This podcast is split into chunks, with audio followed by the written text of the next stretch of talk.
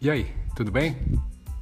Ó, seja muito bem-vinda e muito bem-vindo a mais um episódio do podcast da Dante Dog Works, comigo, Dante Camacho, idealizador da Dante Dog Works.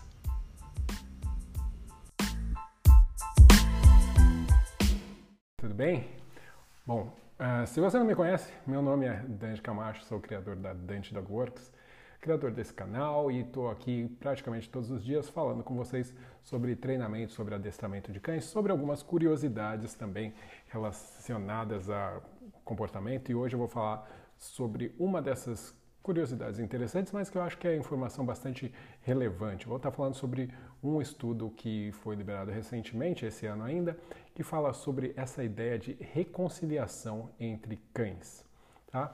É, Interessante, inclusive, né, eu até coloquei acho que no título desse vídeo sobre perdão, sobre perdoar. No fim a gente volta para essa palavra especificamente, mas uh, esse estudo que uh, foi feito nos Estados Unidos uh, focava na ideia de reconciliação. E por que, que isso é importante? A gente já sabe né, que animais sociais ou que vivem em grupos sociais tem esse, esse tipo de comportamento de reconciliação. Isso é já observado em outros animais, como os primatas, golfinhos e mesmo em lobos.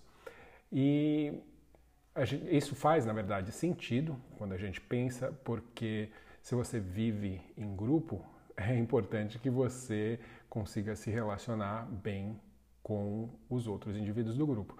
Isso não quer dizer que não existam conflitos nunca num grupo, mas que é muito mais interessante para o grupo, já que o grupo, no geral, é formado para o benefício de todos os indivíduos, para aumentar a probabilidade de sobrevivência dos indivíduos daquele grupo.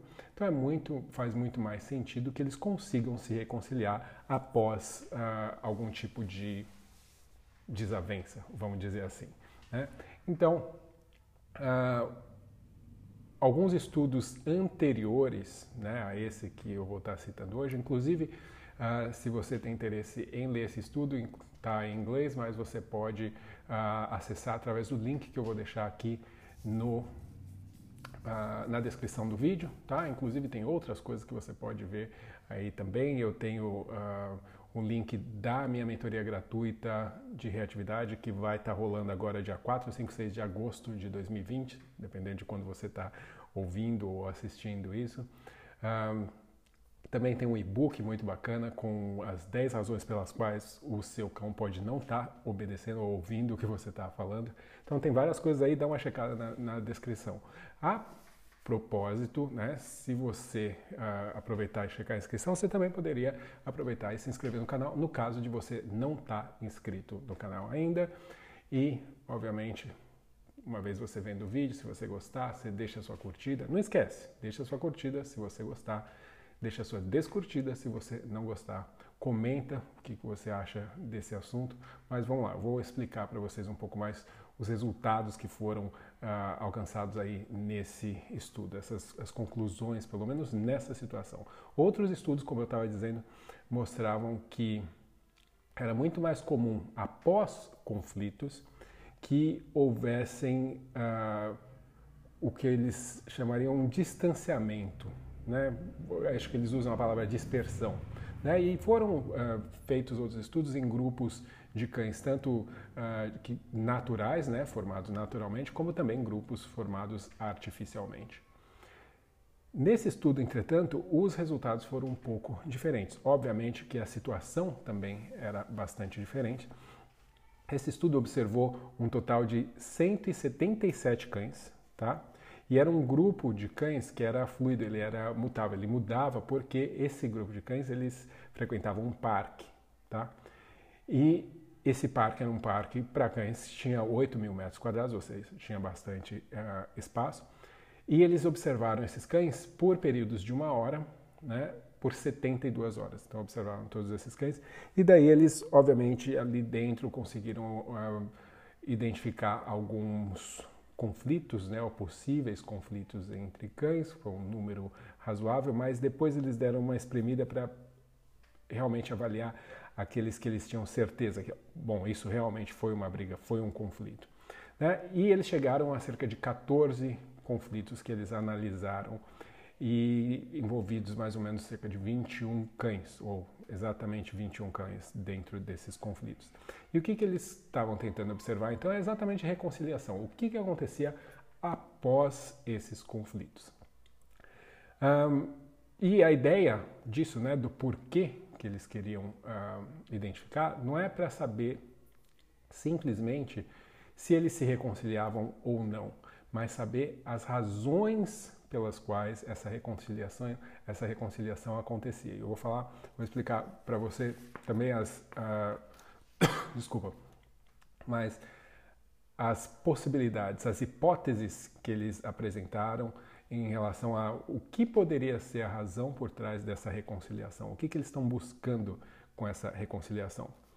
Uh, uma coisa que é interessante a gente notar é que uh, antes dos conflitos era muito mais comum que os cães que eram dentro do conflito considerados vítimas, né, não eram os agressores, que eles fossem mais amigáveis, que eles fossem mais sociáveis, né, no sentido de querer interagir com outros cães do que os cães que eram os agressores. Né?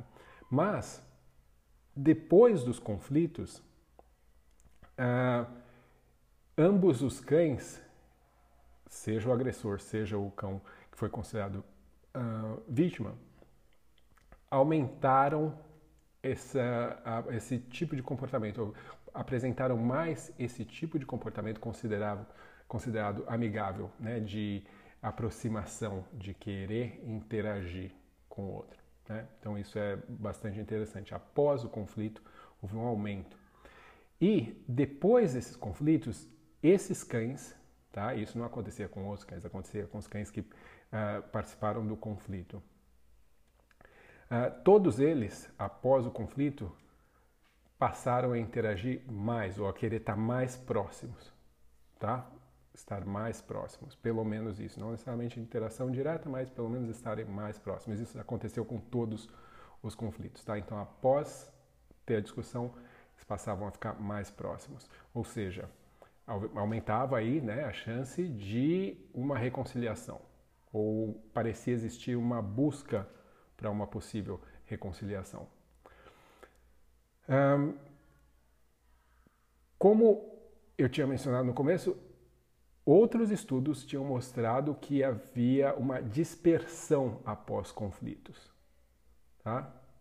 Esse estudo mostrou comportamentos de reconciliação como sendo os mais uh, frequentes.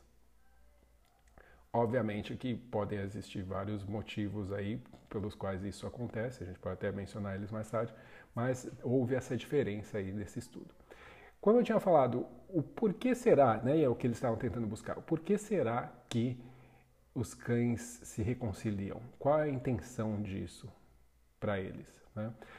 Como eu falei, três hipóteses. A primeira hipótese, ou uma das hipóteses, não sei se é a primeira, mas é uma delas, é a questão da a reconciliação social hierárquica, ou seja, que os cães se reconciliariam, né? Desde que e para também manter uma ordem hierárquica dentro desse, dessa relação, desse relacionamento entre ambos aí, ou dentro desse grupo que talvez se forme, mesmo que seja fluido, né, esteja mudando com uma certa frequência. Essa seria uma das hipóteses, né? Isso implicaria, obviamente, o cão que é a vítima se colocar numa posição durante essa reconciliação numa posição de uh, deferência, né, de submissão a, a, ao outro. Uma coisa que é interessante também a gente lembrar é que quando houve a reconciliação, essa reconciliação partia de ambos os lados, tanto do cão agressor quanto do cão que é vítima. Tá?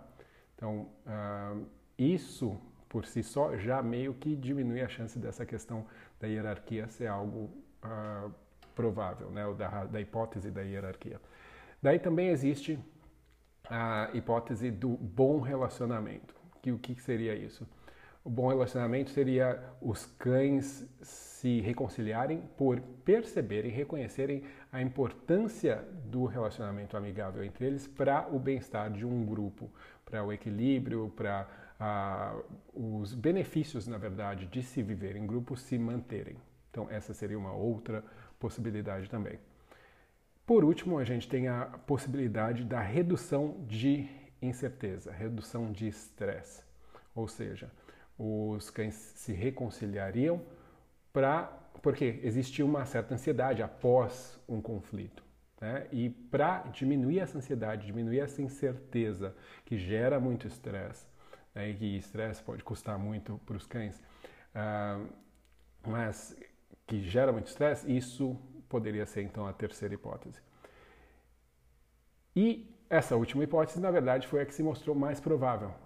Né? E baseado em todos os dados dessas 72 horas individuais aí de observação, a hipótese da redução de incerteza, redução de ansiedade, é a que se mostrou mais uh, provável. Ou seja, os cães, quando após um conflito, quando se reconciliam, se reconciliam na intenção de reduzir a incerteza entre eles, porque fica uma tensão, né? e ambos ficam ah, ansiosos e apreensivos com aquilo, incertos quanto à possibilidade de haver uma outra briga, né? um, um outro, uma outra discussão, um outro conflito. Então, para reduzir isso e reduzir esse estresse, essa tensão, haveria então a reconciliação para fazer com que ambos se sentissem mais tranquilos dentro da situação. Um, é óbvio que isso os próprios pesquisadores eles alertam que tem vários fatores que podem influenciar isso também e talvez por isso diferenças uh, entre estudos mostrem resultados um pouco diferentes. Dependendo do, do e, desculpa, eu até ia comentar em relação a, a essas hipóteses, né? Essa questão da reconciliação, ela acontecia independente dos cães eles já se conhecerem antes ou não, tá? Se eles já se conheciam ou não após o conflito, a questão da reconciliação ela aconteceria da mesma forma, tá? Então nesses casos aí que foram estudados. Como eu estava falando, os pesquisadores eles ressaltam que tem alguns fatores que vão estar tá influenciando isso e pode ser que esse contexto específico, né, onde você está falando de um parque, onde você tem ah, 170 cães, 177 cães que frequentam, um parque grande, 8 mil metros quadrados, mas eh, com esse grupo fluido, né, tudo isso pode ser relevante para esses resultados. Mas que fatores como, por exemplo, o meio, né, o parque, mas a estabilidade social do grupo, que nesse tipo de situação, como eu falei, como era fluido, isso mudava, provavelmente não era uma estabilidade muito grande, né? E também uh, a questão da familiaridade entre os cães, eles consideram como sendo algo relevante, mesmo apontando que mesmo quando eles não eram familiares, familiares um com o outro, né, familiarizados, não é da mesma família, mas se conheciam ou não, que o comportamento de uh, esses comportamentos de tentar voltar a, a, se aproximar continuavam acontecendo. Né? Um, esse reconciliamento, como eu falei, nessa situação, então, era mais provável, ou na verdade sempre aconteceu dentro das 14 interações que eles consideraram como sendo conflitos óbvios, e não tanto a dispersão.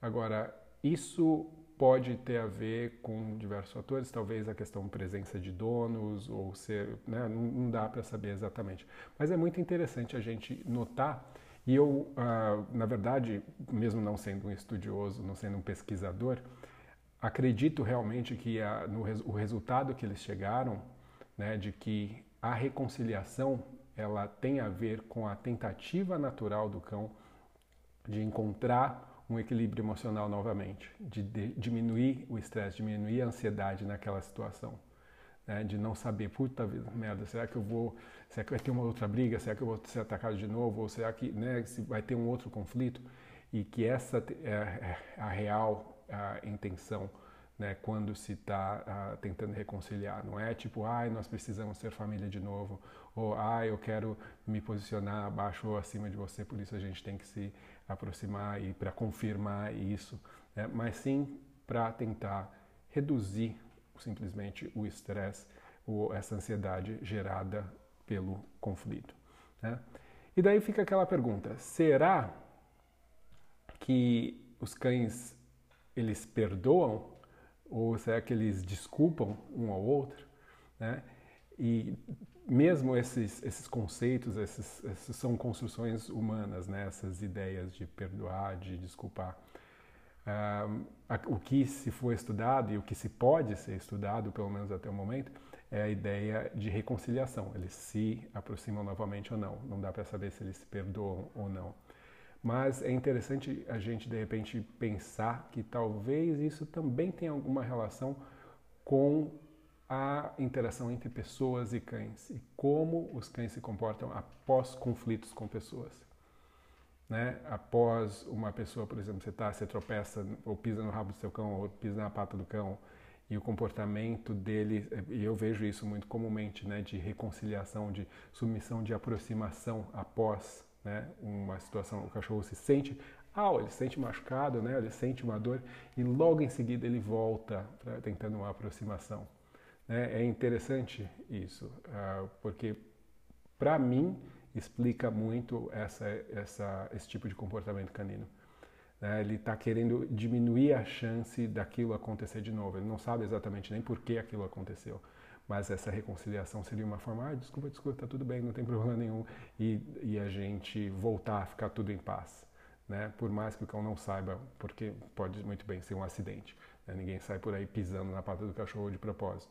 Mas uh, é interessante a gente pensar o quanto isso pode estar, tá, uh, mesmo sendo estudado em cães, quanto isso pode estar tá acontecendo dentro das nossas relações com os nossos cães quando existe algum tipo de conflito, certo?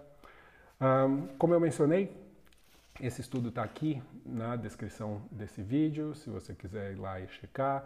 Uh, também tem outros links aí, o link para a mentoria gratuita de reatividade, que vai estar tá acontecendo agora no dia 4, 5 e 6 de agosto, é totalmente gratuita, é só entrar no link e se inscrever vale muito a pena, tá? E vai ser ao vivo, as três mentorias, os três dias, e vão ser à noite, sete e meia da noite, para mais gente conseguir assistir, então vai ser muito bacana, vale a pena você se inscrever ali.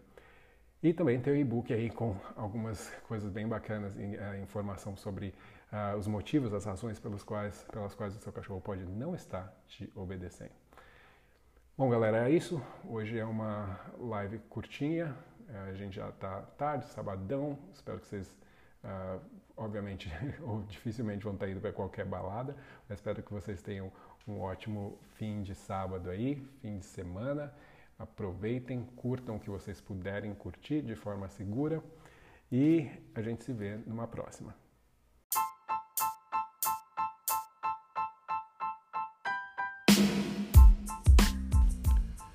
Então, pessoal, esse foi mais um episódio do podcast da Dante Dog Works. Espero que vocês tenham gostado. Se vocês querem mais informações sobre a Dante Dog Works, sobre os cursos da Dante Dog Works, é só entrar no site www.dantecamacho.com e lá você vai saber um pouco mais sobre mim, sobre a minha história e também sobre os cursos aí que a gente tem disponível. Eu espero vocês no próximo episódio, então, até mais, um abraço.